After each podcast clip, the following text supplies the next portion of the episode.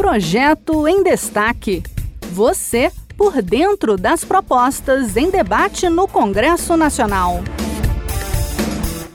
O projeto que a gente destaca hoje tem como objetivo oferecer mais garantias a motoristas de aplicativos de transporte e de entrega.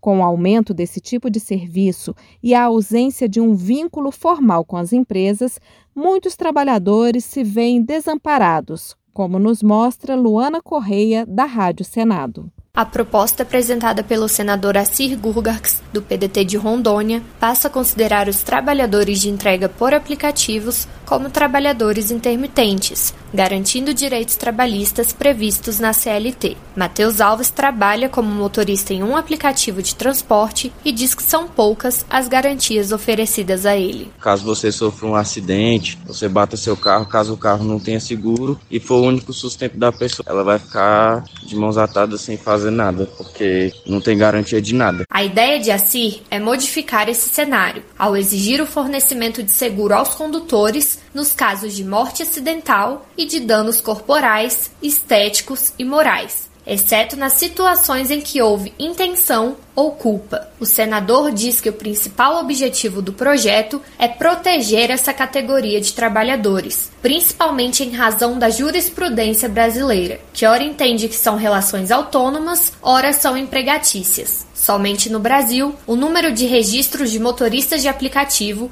chega a 1,1 milhão. De acordo com dados divulgados em 2020 pela Coordenação de População e Indicadores Sociais do IBGE, esse número equivale à população de São Luís, no Maranhão. O projeto aguarda análise do Senado. Este foi o projeto em destaque.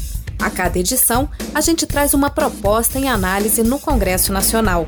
Você pode acompanhar o andamento desses projetos e opinar sobre eles em senado.leg.br barra e cidadania. Até a próxima!